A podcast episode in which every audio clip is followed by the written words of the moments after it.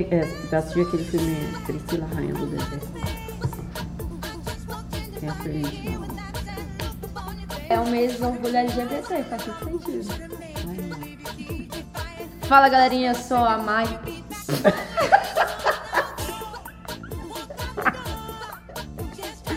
Foi mal, gente. Respira, 3, 2, 1. Era pra falar mais Gravando. Fala galerinha, eu sou a Maca, mais um episódio do Mai Bootcast. Eu- esse é o Paul- Paulinho, essa é a Mai, esse é o Alexandre. A gente, esse nosso episódio de hoje a gente vai falar sobre mitos e verdades. O que, que foi que a galerinha perguntou aí dos mitos e verdades pra gente responder aí? Mas antes, não se esquece de se inscrever no nosso canal, ativar as notificações, chama a galera pra seguir aí. Curte o vídeo, porque depois você esquece. Vamos lá. Deixa salvo. Qual é? Vamos lá. A primeira pergunta de mito. É preciso fazer só aeróbio para emagrecer ou fazer o aeróbio é melhor para emagrecer do que fazer musculação? Tem gente que acha que só vai emagrecer se fizer exercícios aeróbicos. Esteiras, corridas, bicicletas e afins. Vai lá, Paulinho, puxa aí. Não, tem que fazer os dois. Musculação emagrece, aeróbio emagre- emagrece, mas o que é- emagrece mesmo são é o déficit calórico. Né? Esses exercícios que a gente faz é, não é para emagrecer, é para aumentar o gasto calórico, para você ter um déficit calórico maior, para você aí sim ter a questão do emagrecimento. Né? Então, quem. eu- Ah, correr emagrece mais do que andar? Não. É, pular a corda emagrece mais do que um, um agachamento? Não, não é isso. Os dois têm a função de aumentar o gasto calórico, né? Então, os dois eles conseguem fazer a mesma função de emagrecimento. Vou falar um pouquinho aqui sobre vias energéticas. É, basicamente sobre as duas. De musculação, que é a ATP-CP, só para vocês entenderem melhor essa questão. Existem vias energéticas predominantes em cada estímulo. Por exemplo, na musculação, treino de força, a via predominante, que a gente chama de ATP-CP, é uma via metabólica predominante é, energética, que te dá energia para fazer aquele determinado exercício. E a via dos lipídios, dos exercícios contínuos, são a, é a via da fosforilação oxidativa. Então, são vias diferentes que trabalham a musculação, a TPCP, e a, a via do lipídio, né, do- dos lipídios, é a fosforilação oxidativa. Então, são vias diferentes e estímulos de fibras diferentes. é, e os trabalhos são diferentes também. Então, na musculação, você está aumentando o tamanho do seu músculo, né? Você está com diversos estímulos é, diante de um treino de força. Eu conserto. E na, quando você está fazendo os exercícios aeróbicos, você está mais na via lipídica, entendeu? Na queima de gordura. As duas se complementam. Quem tem um metabolismo mais. É, como é que a gente poderia chamar? Mais Acelerado. Acelerado não, não é a palavra que eu quero, é um, um- parece com o que vocês falaram do, do corpo inteligente. Eu não estou achando a palavra certa aqui. Mas enfim, é, os exercícios se complementam, tanto de força quanto de os cardiovasculares.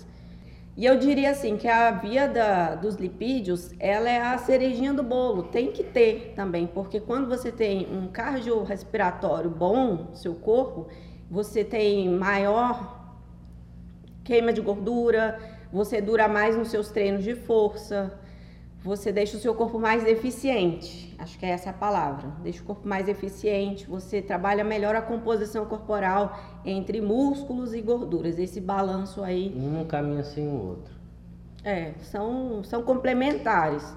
Mas, por exemplo, num treino de força você tem ganhos cardiorrespiratórios também, certo?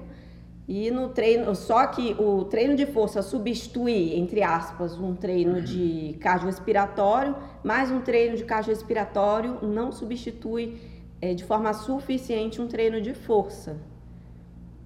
O que mais, professores? Não, acho que é interessante a gente é, conceituar, até porque eu já ouvi muita gente falando com relação a isso, e até é, alguns alunos têm um pouco de de um entendimento distorcido dessa questão. É, a gente está falando com relação ao emagrecimento, é, é, redução do percentual de gordura. Não perda de tá? Não perda de peso, porque existe uma diferença entre você reduzir peso e você reduzir gordura. Reduzir peso é você reduzir peso de balança. Você subir a balança, a balança está mais leve, você diminuiu o seu peso lá. Você diminuir gordura, não necessariamente você vai reduzir o seu peso.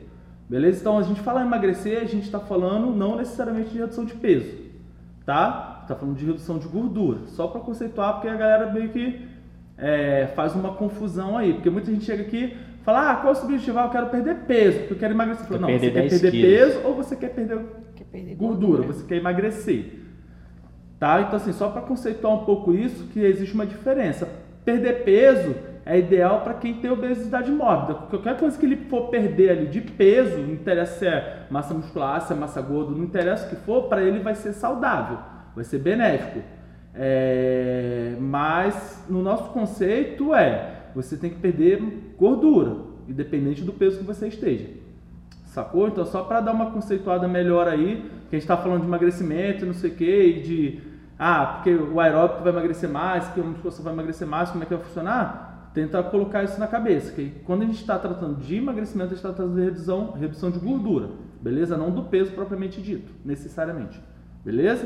Então, São complementares, são trabalhos diferentes e eles se complementam e auxiliam na composição corporal. beleza? Mais alguma coisa a pontuar né, com relação a isso? De tipo. é, você deve, tem que fazer os dois para se complementar. Mas aí a galera fica perguntando, eu faço antes ou depois do treino de musculação, né? Antes do treino.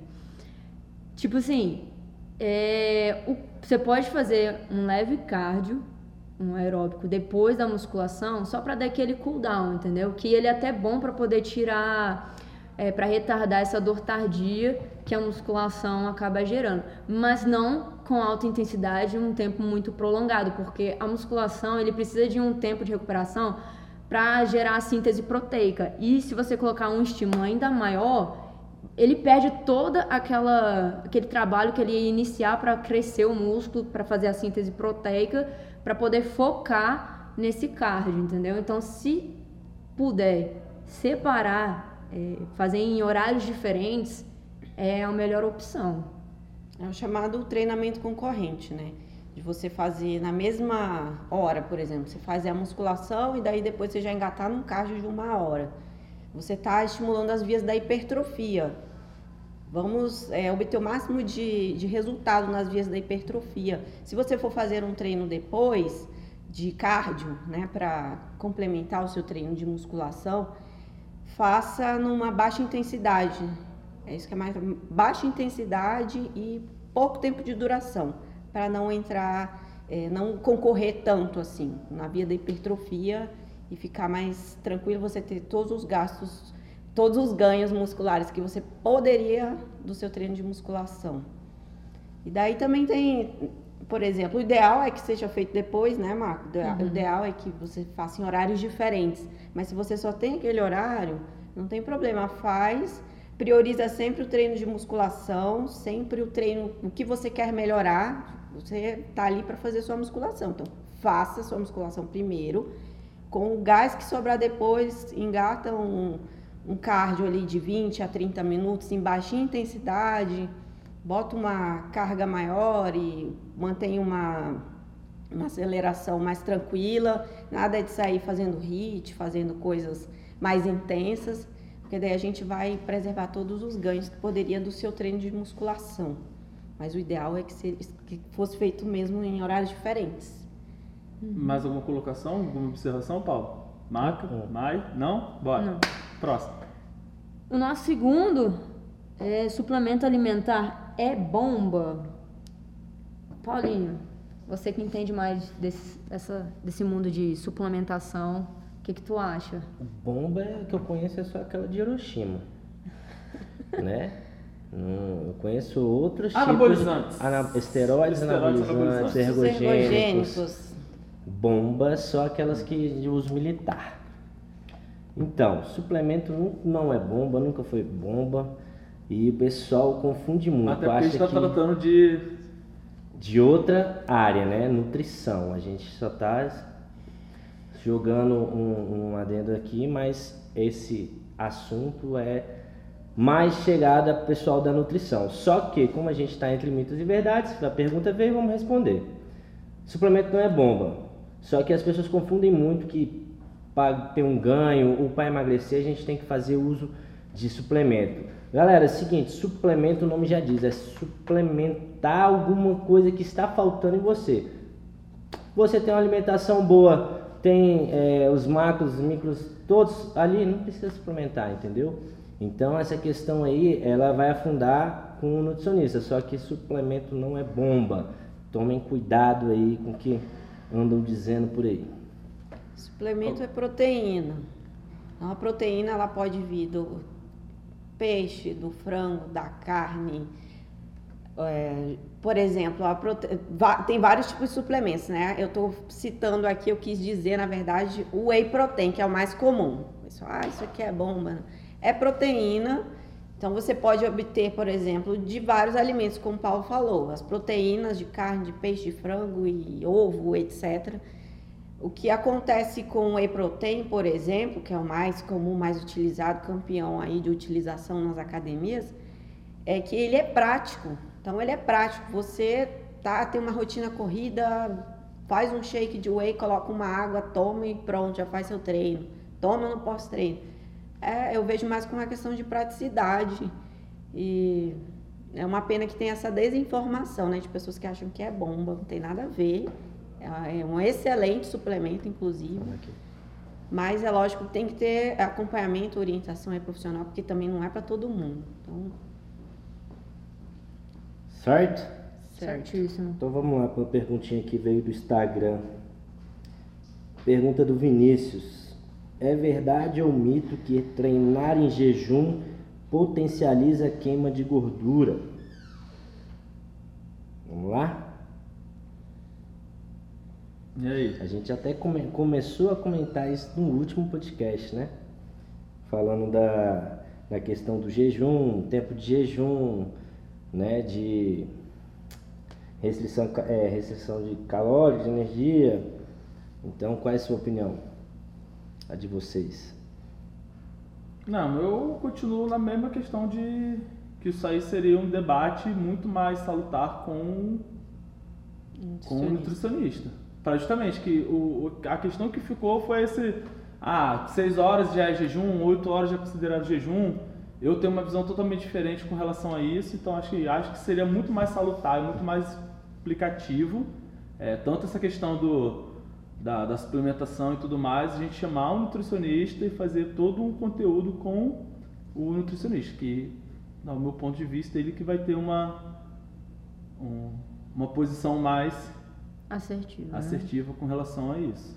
Porque aí vai ficar muito no, no achismo do que. Uhum. Então, estou falando minha opinião. Eu acredito que com o nutricionista aqui a gente conseguiria ter um, um direcionamento maior e melhor com relação a isso. O, tem, tem a questão do aeróbio em jejum, né? Às vezes as pessoas confundem as coisas, mas é, não sei se é por causa disso que ele perguntou. Mas o aeróbio em jejum, ele parte do pressuposto que você. São estímulos diferentes, não que ele seja melhor do que qualquer um outro, mas são estímulos diferentes para entrar numa zona de queima de gordura mais rápido, digamos assim. Então, você se alimentou na noite anterior, é, segundo o nutricionista, o recente, o Luiz Paulo, que eu me consultei, ele falou que pode ser considerado até 16 horas, um jejum. 16 horas da noite do, da última refeição até o dia. Até o treino. É, até a hora do seu refeição, treino. Né? 16, é, 16 horas, que seria considerado um jejum. E daí o que, que acontece? No cardio em jejum, ele pressupõe que você tá essas 16 horas sem se alimentar, e daí você vai fazer o seu exercício, vai ter pouquíssima glicose circulante. Então, em tese, você entraria mais rápido numa zona de queima de gordura. Mais rápido do que, por exemplo, um exercício contínuo alimentado, que demoraria acima de 30 minutos, até 60 minutos para você entrar na zona de queima de gordura. no cardio em jejum, no exercício feito em jejum, você entraria mais rápido nisso aí, porque não tem tanta glicose circulando. Então é esse. Não, então, é isso que foi a, a questão que a gente debateu no, no último. Por quê? Então, assim, se a pessoa come 10 horas da noite e treina 6 horas da manhã, ela não está em 16 horas. Ela está treinando com restrição energética, não em jejum, Em jejum, propriamente é. dito. Então, assim, ah, dirigi, cor- corri de manhã no parque, fiz meu aeróbico em jejum, só que comeu meia-noite. Entendeu? Isso, essa, essa colocação, por isso que eu falei, que é interessante a gente É, ter o porque- nutricionista para poder Porque ficar são negócio várias mais- ideias, né? Que, que o corpo consegue pegar o estoque de energia mais rápido para fazer uma queima de gordura melhor. Então, são, são inúmeros aí, até artigos que falam sobre cada um. A questão é o seguinte, tem gente que faz, vê que dá certo, continua. Continua. É, tem que ver o que se adapta melhor à sua realidade. É, se isso deu certo para você, mantém. É, mas não que isso seja uma regra para todos os indivíduos. Entendeu? A galera quer, quer dar um- os jeitinhos, né? O jeito mais prático de fazer isso é entrar no déficit calórico, gente. E usar mais gordura como fonte de energia.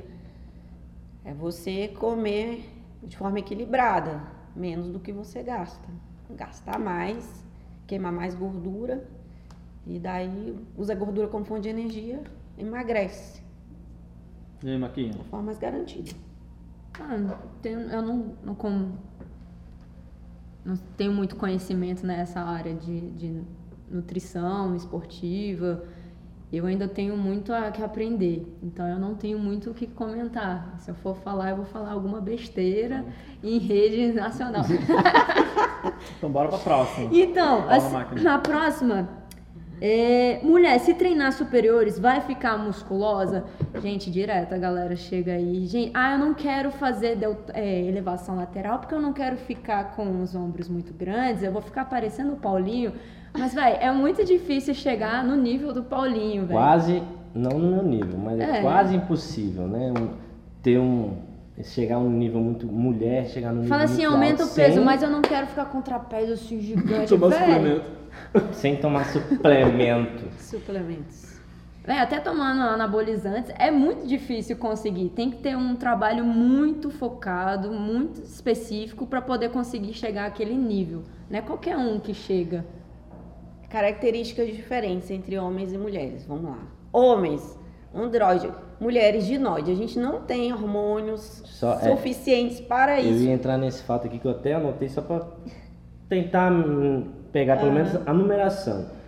Testosterona em homem, nível, os níveis de testosterona em homem variam de 300 a 1000 nanogramas por decilitro de sangue. Ou seja, um exame de hemograma de uma pessoa normal de 40 e poucos anos a 50, não, estou falando idade não, estou falando 40 e 40 para cima, de 30 a 40 gira em torno de 600 600 nanogramas Ah, a muito baixo.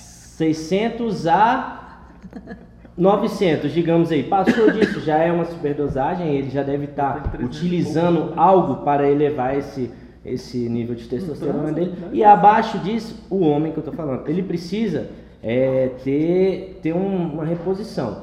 A mulher, ela produz aí, cara, não chega nem a, a 200, de- muito menos que isso, sabe?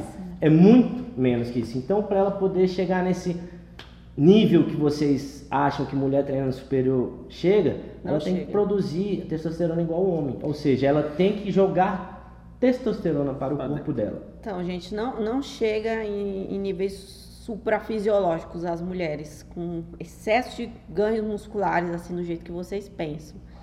É, não se comparem com as atletas de fisiculturismo, porque ali é outro planeta, é outro mundo. Já É, são um atletas, alto atletas. rendimento. Então, mulheres, a gente tem as características, a gente tem menos massa muscular do que os homens, a gente tem mais gordura corporal. Os homens, eles têm a gordura mais concentrada na barriga e as mulheres mais nos quadris, que são as características de cada sexo. É, até a fase da, da adolescência, da puberdade, aí a gente, a gente cresce, né, basicamente iguais em níveis hormonais. Quando chega na fase da adolescência, aí se destaca. Aí o homem passa a produzir a testosterona e a mulher o estrogênio. Então, o estrogênio, ele traz as nossas características femininas, por exemplo, crescimento de nos seios, aí o quadril vai alargando, e a gente não tem é, testosterona em níveis assim. Não chega nem a 60, É, che- ficar, pois- pra falar a verdade. É de 12 a 60. O homem produz de É muito 30, baixo. 300 a É muito 1000. baixo. Aí você pega, tem também as questões é, fisiológicas, né? As questões genéticas de cada pessoa. Ah, você tem tendência. Gente, mas vou- vou- eu vou perguntar aqui para os professores, porque na minha experiência, com anos de educação física, eu nunca vi uma mulher assim com níveis muito fora do padrão da curva Natural? natural. Natural. Principalmente essas as que falam, ah, eu ganho massa muscular muito rápido nos braços. Nossa, eu fico braçuda, eu fico muito musculosa. Gente, eu nunca vi isso acontecer presencialmente, assim. Pode até ter, né? Mas eu nunca vi isso acontecer.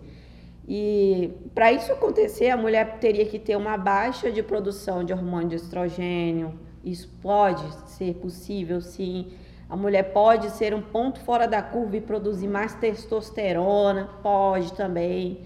É, isso pode acontecer, mas é muito difícil. Tá? Então as atletas elas usam recursos ergogênicos, elas competem, elas treinam igual uns monstros, igual uns cavalos de, de força que elas fazem. E Justamente pelo aumento da testosterona. É. então é, tem o GH também que influencia. Mas, enfim, não, não temos essa vantagem. Os homens têm a testosterona e a gente tem muito pouco. Então, não, não fiquem fazendo essa comparação. É como se a gente estivesse comparando uma pessoa que corre de kart com uma pessoa que corre de Fórmula 1. Não tem comparação, entendeu? São atletas, é outro nível. Mulheres normais, rala que você vai ficar gostosa, vai ficar bonita, vai endurecer a bunda, mas super musculosa não tem como. Que nem no primeiro dia de escolinha, o garotinho falar, não, não vou treinar muito não pra não jogar igual o Pelé. É. não vou treinar muito não, que eu não quero jogar igual o Neymar, não. Aí vai ser realmente. Tem tendência. Tenho tendência a ser igual o Neymar. É, fogo. Manda aí, Maquinha. Ah, e a próxima é: não posso agachar porque tenho um problema de joelho e hernia de disco. E agachar mais do que 90 graus dá problema no joelho? Alguém já viu uma criança agachar só até 90 graus? Não. Alguém aqui Você vai. caga em pé? Pode ir falar. Pronto, aí. Você caga em pé? Não. Então pronto. Agachamento Lógico faz que- parte da vida. É, o agachamento é um movimento natural. Lógico que é, se a pessoa chega aqui, ah, eu tenho condropatia, tenho condromalácia, a gente vai tomar todo o cuidado, vai agachar, tá? Mas vai tomar todo o cuidado para não piorar o A caso que você já tem, a sua situação. Entendeu? Então, assim, a gente vai buscar formas de você continuar com o seu movimento natural o mais limpo possível e o mais funcional possível para você. Porque justamente você levanta da cama, você senta na cadeira, você senta para usar o banheiro, então você tem que agachar, é um movimento natural. Lógico que, ah, eu tenho condropatia grau, grau 3, consigo agachar tanto, a gente vai adaptar os exercícios para você, você vai continuar agachando. Não necessariamente você vai agachar com sobrecarga, que já foi muito que eu já ouvi. Ah, o médico falou que eu não posso agachar porque eu tô com condropatia, tô com condromalácia, não sei o que, parará. Eu falei, mas você não vai ao banheiro? Você tem que agachar. Ah, mas aqui eu vou fazer com peso. Eu falei, em momento algum eu falei que você vai agachar com peso. Então, assim, é, a gente vai adaptar os exercícios, vai adaptar o movimento para você ter maior funcionalidade daquele movimento. Foi o que a gente falou do corpo inteligente. Tá? Então, assim, vai buscar maior funcionalidade para o seu agachamento, não necessariamente com peso, Peso para corporal. você. Sim, sim, com peso É que eu peso digo já, carga né? externa, né? Para poder melhorar a sua funcionalidade. A mesma coisa da questão da hérnia. Se você tem uma hérnia, por exemplo, sei lá, uma hérnia cervical, é lógico que a gente não vai botar uma sobrecarga na sua cervical, o que vai comprimir e vai te trazer problema. Se você tem uma hérnia é, na lombar, a gente vai buscar meios de adaptar o exercício para você agachar com mais facilidade, mais naturalmente, sem fortalecer, sem, é, sem comprimir a sua região lombar. Então tudo isso é colocado, mas você tem que agachar, tem que agachar. Ah, professor, não posso saltar porque eu tenho não sei o quê. Cara, tem que saltar. A gente vai adaptar, vai preparar o seu corpo para chegar nessa função. Você não vai fazer é, a revelia de qualquer jeito sem acompanhamento. A gente vai fazer todo um trabalho para você fazer, porque a explosão é um movimento natural, é força natural. Então tudo isso tem que ser colocado em, em, em prática dentro da sala para você ter essa funcionalidade do corpo melhor. Paulinho, marca, Mai, vai. Muitos alunos acabam chegando aqui, aí a gente pede fazer o agachamento e elas acabam jogando o joelho para dentro. Isso acaba prejudicando ainda mais quem está em condropatia, condromalácia. Então a gente vai trabalhando adaptativos, vai colocando um mini band para ela forçar, ter essa consciência corporal, voltando àquele, aquele, aquela história do corpo inteligente, para ela fazer essa rotação externa para justamente quando a gente joga para fora, os nossos ligamentos, eles ficam muito mais estabilizados.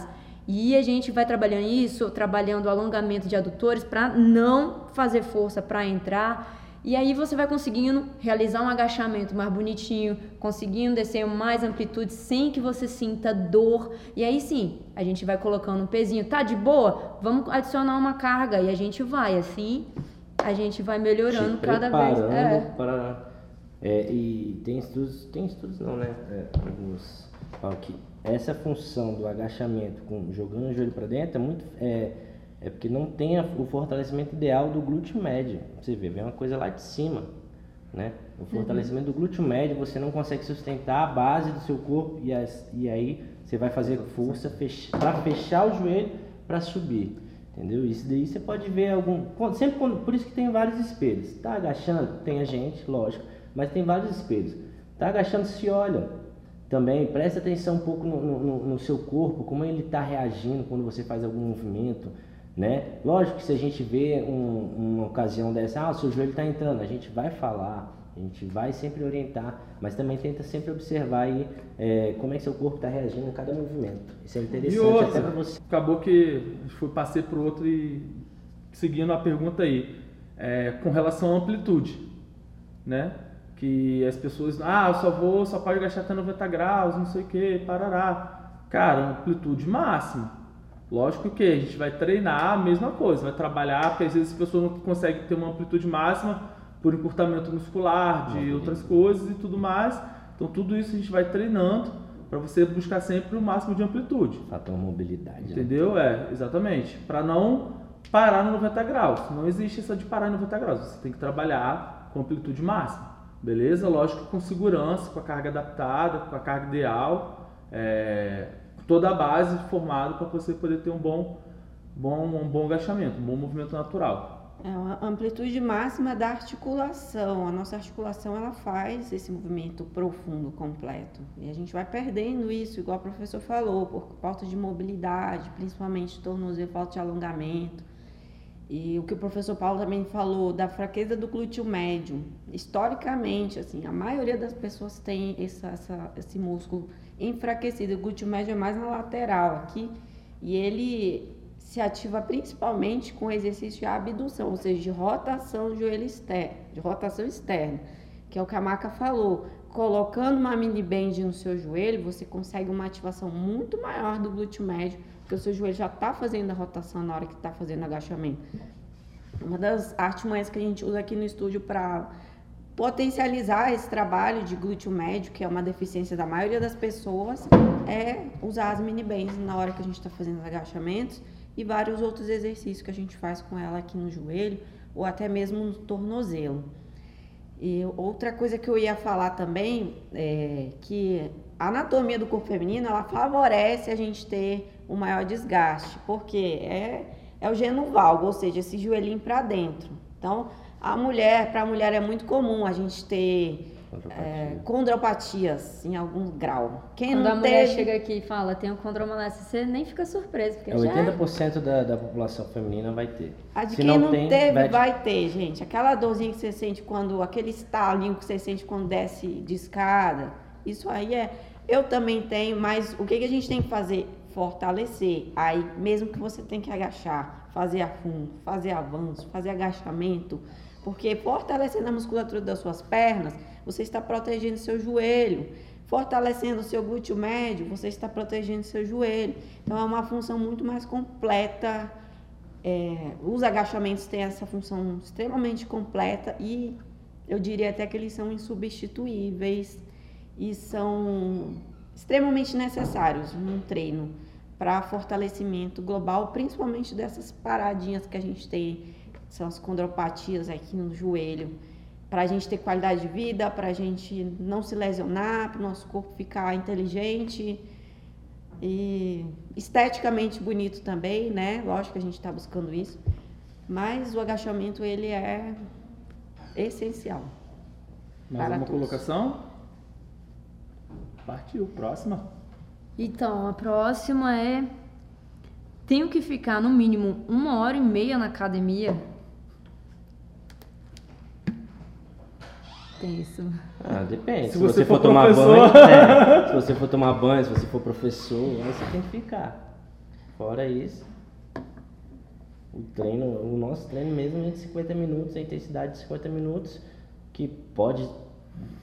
Tem lugares aí que essa intensidade que a gente faz em 50 minutos dura duas horas de treino em alguns lugares, algumas pessoas. E a gente bota em 50, pode ser em 30, pode ser em 20, né? Então a intensidade do, a- a- o tempo que você tem que ficar é de acordo com a intensidade que você quer trabalhar. Tem gente que trabalha mais tempo, sim, ele está trabalhando outra coisa, é um volume de treino maior, ele tem outra visão do, do treinamento que ele quer fazer, porque ele precisa daquele treinamento diferenciado.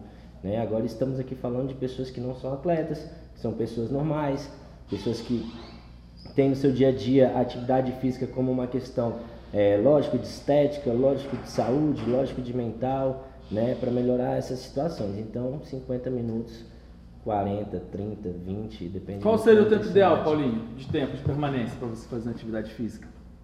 Cara, é, depende da intensidade. Eu consigo tempo fazer que ele um treino. disponível. Eu consigo fazer um treino intenso em 15 minutos, 10 minutos, depende do, do- da, do- da necessidade do meu cliente, da necessidade do meu aluno. Ah, eu só tenho 10 minutos para treinar. Certeza? Ah, Olha, Então tá bom. Exatamente. Então, o tempo que você tem que ficar dentro da academia é o tempo que você tem disponibilidade para se doar aquela atividade que você está fazendo. Então, sim, como o Paulo falou, 5, 10, 15, 20, 25, meia hora, uma hora, duas horas, é o tempo que você tem disponível para você doar. É, Tendo um profissional gabaritado, com bom conhecimento técnico, você vai ter resultado dependente do tempo que você ficar. Beleza? Mais uma colocação? Então, acabaram aqui as perguntas. Não, tem- Alguém tem mais, alguma tem pergunta? tem mais.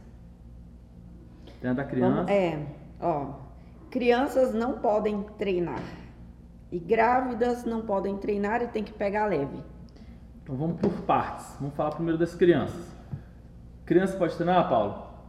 Pô, deve. O Deve. que que você certeza. acha? Assim, eu Com acho A que partir de quantos anos? a partir da idade de, de quando ele estiver treinando coordenação, andando. Só que é diferente o treinamento, entendeu? O treinamento não é esse treinamento É o aqui. bebê ele não é. O bebê não vai vir pra cá fazer uma bicicleta. Fazer o um bebê vai fazer uma Não remada. é, com- não é. Vai Só pegar que- a mamadeira. É, hoje em dia existem muitos adultos é, que não têm uma coordenação motora boa, que não têm um equilíbrio corporal bom, devido a não ter um treinamento na infância. Ou que não gostam de se exercitar porque também não tiveram essa Isso. experiência quando criança. Por isso que lá nos Estados Unidos ou em outros países você vê o- o- os meninos desde pequeno introduzidos no- no- na vida, na vida de, de atividade física justamente por isso. O nosso corpo ele tem que estar em treinamento, ele tem que treinar. A gente A tem base. que treinar. A nossa base é, A é um base. treino É um que movimento. é um movimento, é. A gente se movimenta, a gente anda, a gente pula, a gente salta. Então, assim, ela consegue treinar a partir do um ano de idade. Natação Não, de antes. bebê, por que não? Eu já dei aula, você tá antes. Entendeu? Então não tem dessa, ele já tá Não treinando na pra ser campeão, barriga. Ele tá treinando pra sobrevivência. Sobrevivência. Vocês. enfim. Mas em cada etapa da, da Sim, vida diferente. vai ser É, um treinamento que treinamento vai, vai adicionando Isso. pequenos Isso. estímulos, pequenas variáveis Crianças, de acordo. Por Cara, deixa eu só abrir um parênteses aqui bem, bem ligeiro, saindo assim, não saindo do que a gente está fazendo. O meu trabalho de conclusão de curso, da parte de. da parte escolar, eu fiz um, um trabalho sobre psicomotricidade. Eu também, minha monografia foi, Foi, foi o meu foi sobre psicomotricidade. Eu fiz uma comparação com alunos de quinta e de oitava série, né, do, do sexto e nono ano. Da forma que a forma psicomotora, a forma de habilidade que eles tinham entrando na quinta série que eles só fazem as brincadeiras lúdicas lá, tudo mais. E na oitava série, né, no nono ano, ele já tem a vivência do esporte, né? Vôlei, futsal, basquete, enfim. É, eu fiz uma escola lá do, no, no Lago Norte. E fiz a comparação da, da experiência motora. Os alunos da oitava série tinham uma vivência motora muito maior por conta do contato com o, aqueles esportes e tudo mais, até o avanço de idade. Porém, tinham alguns alunos é, da quinta série que apresentaram um desempenho motor maior que alguns alunos da oitava série. E aí, quando você ia fazer uma pesquisa mais aprofundada, eram alunos que estudavam de bolsa e moravam em regiões periféricas, não moravam no Lago Norte. E tinham mais vivência de brincadeiras, brincadeiras de, rua. de rua. Então, assim, os meninos que tinham mais essa vivência de brincadeiras de rua, que está mais em movimento, diferente de você pegar e comparar com hoje, que os meninos vivem é, celular, computador, televisão, a vivência motora deles é muito maior. Olha então, só. assim, existe uma grande possibilidade de começar a ter gerações para frente de jovens e adultos com debilidade motora por conta dessa vivência só de celular e de. De não ter, não ter essa, essa vivência de rua, ou de brincar, ou de fazer tarefas com o corpo, de movimentar. Então não é só uma assim, brincadeira, coisa... né? Não é só brincar, né? É uma questão diferente. É brincar é coisa séria. É, brincar é coisa séria. E pra você ver, eu fiz a minha monografia sobre psicomotricidade também, justamente onde o Samuel estuda, que é o filho do Alexandre, no Paraíso Infantil. Eu, eu consegui, eu fiz a minha monografia porque eu comecei a dar aula lá para eles. E aí eu consegui Falei, não, eu mudei minha, meu tema. Uhum. Foi pra e como é que foi lá? O que, que você. Que... Cara, eu, você vê a mesma coisa, você vê que muitas pessoas, é muitas crianças. Só que eu analisei outras lá coisas eu... também. É porque tem um lugar. Eu, eu comecei a dar aula de educação física para eles, era uma recreação, mas eu comecei a introduzir a educação física. Então eu comecei vendo de uma forma e terminei vendo de outra. Só que lá eu analisei outras coisas ainda. Alguns pais que eram introduzidos na questão de, de, ah, sim, sim. de, de tanto de brincadeira ou atividade físicas, as crianças eram um pouco melhor do que crianças uhum. que justamente os pais eram obesos e pais ausentes, pais que não se interessam muito nessa vida de, de se movimentar, de, de, de, de ter um cuidado de, de ah, meu filho tem que ter uma coordenação né? é, tem um pai que pega o menino, joga o menino no meio das trilhas, o menino é faz só... famoso capote culhamba todo. Mas aí, aí isso que é massa dessa, dessa, dessa minha monografia para sua. Você analisou uma parte, eu analisei Sim, a outra, é. entendeu? Eu analisei a parte questão, é, as questões de pais, né? Também você, é, querendo ou não, você analisou uma questão, foi uma questão carente de pessoas que não sim, têm sim, tanta, sim. É, tudo na mão, de, de quem essas crianças que hoje, ah, 5 anos de idade já tem um celular. Não, 5 anos de idade eu tava com, com um pedaço de, de vassoura na mão brincando de bet. Né? Então, é um exemplo que a gente pode ter. É. dedo. Interessante. eu, eu corria demais na rua. Gente, eu corri muito. Eu acho que na época de vocês não tinha essa introdução da, da internet como eu tive na minha infância. Isso. E eu fiquei muito tempo no computador até os 10 anos e foi justamente quando eu fui para o Amazonas. Lá a internet era muito ruim. Aí tu foi obrigada eu a fazer fui obrigada, Eu fui obrigada, eu fui obrigada a aprender a, a nadar, porque eu vivia perto de, de do rio. Olha. É, precisava sobre, exatamente sobreviver. Se o bote virasse, eu precisava me socorrer. Uhum. Eu também aprendi a escalar árvores, coisa que eu nunca tinha feito na vida brincava de bicicleta o tempo inteiro, andava pela cidade correndo, jogando bola. Foi a época que eu mais aprendi a jogar queimada, vôlei, futsal, foi onde eu mais me introduzi. E hoje eu tenho, graças a Deus, uma vivência, uma coordenação motora muito melhor do que as minhas irmãs, que elas eram muito pequenininhas e não tiveram muito essa vivência. Então elas já começaram bem na época de porradão da internet. Então, se for pedir para elas fazer uma, um agachamento cócoras, elas não conseguem. Elas não conseguem é, realizar alguns movimentos. Nossa, tem muita dificuldade. É, elas têm dificuldades, elas não, não possuíram esse, esse momento de diver, Você diversão. teve vários estímulos de vários movimentos. Exatamente. Desce, sobe, pula, agacha, sobe, babá, babá, é, Interessante isso que o Paulo e o Alexandre falaram também, que a Max está falando porque eu faço vários trabalhos com mulheres. E uma das coisas que eu faço com elas é perguntar como é que foi a sua infância com relação ao exercício. Porque são mulheres que é, não, não gostam de fazer exercícios, mas que querem, porque entendem agora, querem transformar os corpos acima dos 30 anos por aí, querem transformar e tem essa dificuldade que elas não conseguem gostar, elas não conseguem fixar num exercício. Aí eu vou perguntando, como é que foi a sua infância? Você fazia exercício? Seu pai te estimulava? Você ia pra rua brincar? Fazia educação física? Aí elas falam assim: ah, eu fugia das aulas de educação física. Não, minha mãe era só dentro de casa, ela não confiava de eu ficar na rua. Então, é, for, foram crianças inativas é, dentro de casa e que hoje elas sentem é, um impacto disso na vida delas. Por exemplo, elas querem gostar de algo, mas no fundo elas não sabem por que, que elas não conseguem.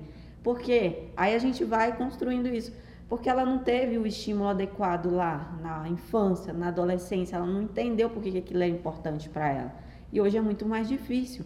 Mas a gente consegue desconstruir isso e transformar elas em mulheres ativas, mostrando como é que é uma rotina, como é que elas têm que se exercitar, é, qual é a regularidade, qual é a importância.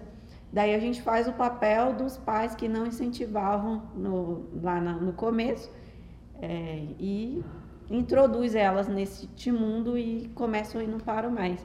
Mas é importante entender isso, porque é justamente o que o Paulo falou com as crianças e que o Alexandre também falou com as crianças. Falta estímulo dos pais. O que é mais fácil? A pessoa ser sedentária, ser obesa, o pai às vezes trabalha muito, até a doutora Luciana fez uma postagem sobre isso. É, ela trabalha com crianças, psicologia infantil, e ela falou quantas crianças obesas, quantas crianças já dependentes de insulina para o resto da vida aí por conta Crianças de diabéticas. é gente gente uma criança diabética ela vai ser dependente daquilo pro resto da vida dela como é que pode? Quem que coloca comida dentro de casa? Então assim é, uma questão muito ampla assim. Foi muito bom ter, ter vindo essa pergunta aqui porque olha o tanto de discussão que a gente tem né? Quem coloca comida dentro de casa? A ausência dos pais é que está fazendo eles as dispensas cheias, é, celulares de última geração, mas a criança não sabe, não sabe ficar de cócoras, entendeu? Não sabe escalar uma árvore, que parece algo simples, mas que é. que, enfim, né? Isso reflete na, no adulto que essa criança vai ser também. As crianças acabam copiando o que os pais são. Então, se tu quer que tua criança seja uma pessoa negativa, mostre para ele que você está fazendo atividade, leva ele junto para ele ver o que, que é, que aí ele vai tendo esse estímulo desde criança e, e vai seguir. É muito mais simples já colocar esse hábito desde de criança, desde Até semana passada, a, o filho da Michelle, o Dudu, ele desenhou o estúdio. Por quê? Porque os, os, o pai e a mãe vão treinar. Daí ele desenhou o estúdio, fez a mãe com pesão na mão, o pai fazendo um agachamento e ele também fazendo abdominal. E, no lazer, então, era um dia de domingo e o Dudu desenhou isso, a Michelle mandou. Então, assim, é, é a visão que uma criança tem dos pais, né? Qual que é a visão que as crianças estão tendo dos pais? É um pai que é ativo, que se exercita, que estimula, e isso vai refletir né, na criança obesa ou saudável do futuro, no adulto, Aquela consciente. história. Palavras ensinam, exemplos arrastam. Exatamente. Então bora pra Aí, grávida. aí só pra voltar aí, que eu acho que essa pergunta foi direcionada, vai que ela quer trazer o filho dela. Na Ah, minha tá. opinião, com 11, 12 anos, como um profissional adequado já pode ser introduzido na academia. Minha opinião, pode ser menos? Pode, mas aí você tem que, com- você tem que estar com um profissional adequado. É para uma coisa sistematizada, né? Com uma orientação mais para treinamento mesmo, mais a, a- que nem os professores falaram, a psicomotricidade, as habilidades básicas de equilíbrio, de agilidade, de normais, uma criança brincando, estimulando esportes, ter o maior contato possível com, com vários esportes para a criança extravasar, a criança tem muita energia, precisa ter essas vivências aí, enfim. Vamos falar da grávida. Grávidas. Fale aí, Então. professor, referência em treinamento de grávidas. Grávidas. A grávida ela só não pode treinar se ela tiver alguma complicação muito séria e o médico determinar que ela precisa de repouso absoluto. Aí sim, é ideal ela ficar em repouso, se ela tem, corre algum risco, aí sim ela não treinar. É, fora isso, é, se o médico liberou ela ou dentro do primeiro trimestre ou só a partir do segundo trimestre, enfim. Se o médico autorizou, ela pode vir e treinar de forma normal. Lógico que alguns princípios vão ter que ser respeitados com ela. É, a frequência cardíaca dela provavelmente vai ser mudada, então você vai ter que buscar a alta intensidade dela dentro dessa frequência cardíaca que ela vai estar é, limitada. É, alguns exercícios, conforme a barriga for crescendo, conforme for passando o tempo, vão ficar um pouco mais é, desconfortáveis para ela realizar e você tem que adaptar a isso, tem que se adaptar a essa condição dela. É, ela vai estar com um pouquinho, com o equilíbrio um pouquinho mais prejudicado, né, por conta do, do crescimento da barriga. Ela vai mudar um pouquinho o, o ponto G dela, né, o centro de gravidade dela. Então ela vai ter esse Gostou. né? essa essa modificação aí. Então esse cuidado tem que ter. E o problema maior, que ah, a grávida não pode correr. Cara, pode. O problema é risco de queda. Se ela estiver num ambiente controlado e num ambiente seguro, deixa a grávida correr. Desde que respeite a frequência cardíaca dela. Lógico que com o tempo, com a gestação avançando, é, essa atividade, essa corrida, é, ou por exemplo, eu estou acompanhando uma, uma gestante agora, o, eu estou cada vez mais tirando sobrecarga dela, porque ela vai fazer um agachamento, ela já está fazendo com a base bem aberta e vai co- começar a comprimir demais a região abdominal dela, vai começar a comprimir demais a pelve, então a gente vai tirando a sobrecarga para poder adaptando à condição dela. Mas bicho, pode treinar e treinar a intensidade. Você faz tudo. Você trabalha, você dirige, você transa, você treina. Tá grávida, não tá doente, pode mandar bala em tudo. Tem Lógico que com orientação certa, não vai pegar uma pessoa inconsequente e vai trazer Relações O sexuais. o quê? Normais. É, não, sim. É senão, Principalmente. senão vai travar lá, a gente cai. Ah, tá. É, Principalmente tenha, tá? Porque ter relações nesse período ativa. é, é muito melhor para a mulher. Você está com é, maior irrigação sanguínea, é, mulheres relatam muito sobre questões de orgasmos múltiplos. E no final do trimestre, no final, no último trimestre, no final da gestação, é, se você deseja ter um parto natural, parto vaginal, é, o- a relação, o, o espermatozoide, o, o esperma, ele vai ajudar a maturar o, o- seu colo do útero e você ter um parto mais saudável, mais natural, mais preciso Como é, como é aí. o nome daquela sexóloga do Altas Horas? A gente vai pedir pra trocar. Gente pode levar? Qual é o nome dela? É... Aqui de Brasília? É? Não, do Altas Horas. Volta às horas. É, você vai entrar no lugar dela. Não, gente. Ah, deixa eu só te dar um, um, um parênteses pra você entrar em outra coisa. Eu escuto muito falar assim: ah, eu tô grávida. Ela já treinava normalmente musculação. Ah, eu engravidei, vou fazer. é, como é que se diz? Hidroginástica. Hidroginástica. Se ela já tem uma frequência na atividade que ela já fazia, musculação, como o professor Alexandre falou, salvo o, o- se o médico falar que você não pode fazer atividade, da- não troque, continue. Procure o professor Alexandre, sexólogo aqui, My Bootcamp, que ele vai te ajudar. Mas não precisa. Ah, você pode é, acrescentar. Lógico que é, é bom, Pilates, é, uma musculação, uma hidroginástica. Pélvica é, muito são muitas coisas que vão ser introduzidas. Não precisa retirar um para introduzir outro. Salvo se o médico E outra coisa, é, tem muita gente que descobriu que tá grávida, para de treinar com tudo, tá? E aí fala, ah, vou no médico só depois no segundo trimestre, quando passar as 12 semanas, não sei o que, parar. Se você não tem nenhuma condição, se você não teve nenhum tipo de aborto, nada assim, se não tiver nenhuma condição que te impeça, continua, vai ao médico, você vai falar, fala com o seu professor que você descobriu que está gestante e continua treinando. Dificilmente, se você já ativa, o médico vai te impedir. Dificilmente, não é que ele não vá. Tem médico que é um pouco mais é, conservador, vai segurar um pouquinho, mas tranquilo. Quando tiver liberado, você vem, a gente vai fazer todo um trabalho procura um profissional que vai fazer todo um trabalho de acompanhamento com você para você levar sua gestação da melhor forma possível. É, mas a gente teve casos aqui de eu estar começando a aula, a aluna chegar para mim, pô, Alexandre, tô grávida. Eu falei, porra, beleza, podia me avisar no final da aula que a gente, enquanto não tá sabendo, tá valendo. Mas ela treinou direto, ela não parou. Ela descobriu que estava grávida, foi o médico, o médico liberou, ela continuou o treinamento. Lógico que a gente foi fazendo as adaptações para ela, de acordo com a evolução da gestação, e hoje está aí com um filho lindo e tudo normal. Tivemos uma com gestação de gêmeos, fez o treino aqui com a gente também. Então, assim, a gente tem. Só no passado a gente teve. Foram quantos? Várias. Sete. Sete filhos aqui dentro. Então, assim, é, se tiver gestante, pode vir para cá que a gente sabe como cuidar, a gente sabe como abordar. E você ver o tanto que a atividade você. física ajuda nessa função que a, da mulher que quer engravidar, né? Atividade física ajuda em tudo, cara. Sim, sim. Vamos. Certinho? Próxima Alguém pergunta. quer falar sobre, sobre Eu isso? acho que só tem mais uma pra gente fechar. É, sou gordinha, posso tomar creatina?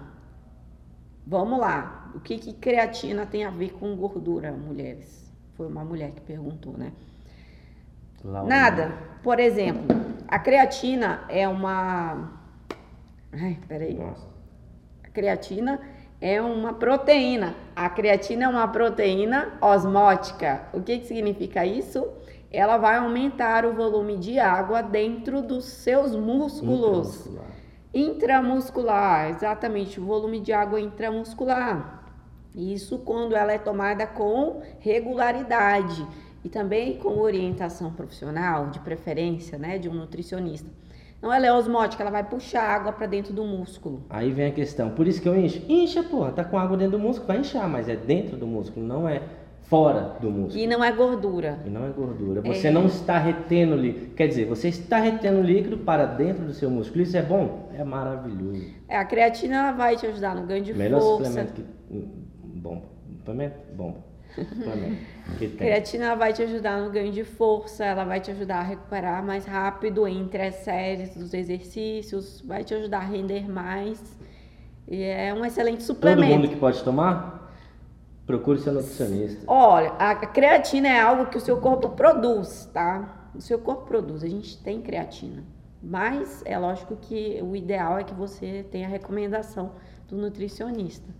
Mas mal não faz, não. Ela é ótima. Mais alguma observação? Alguma pergunta? Algum questionamento? Nada? Fechou. Curte, compartilha, é, toca o sineta, toca a sineta e até o próximo podcast. Fechou.